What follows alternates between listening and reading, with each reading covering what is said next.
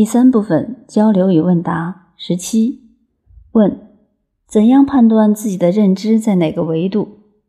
答：判断自己的认知在哪个层次，一个最简单的方法就是你看你周围的人是哪个层次。你周围人是你认知的投影，你周围的人在哪个境界，你的认知就是在哪个境界。如果你看你周围都是好人，都是觉悟的人，都是佛菩萨。那你的境界就跟佛菩萨差不多了。如果周围的人都是些坏蛋，那我们的认知里面糟粕的东西就过多了。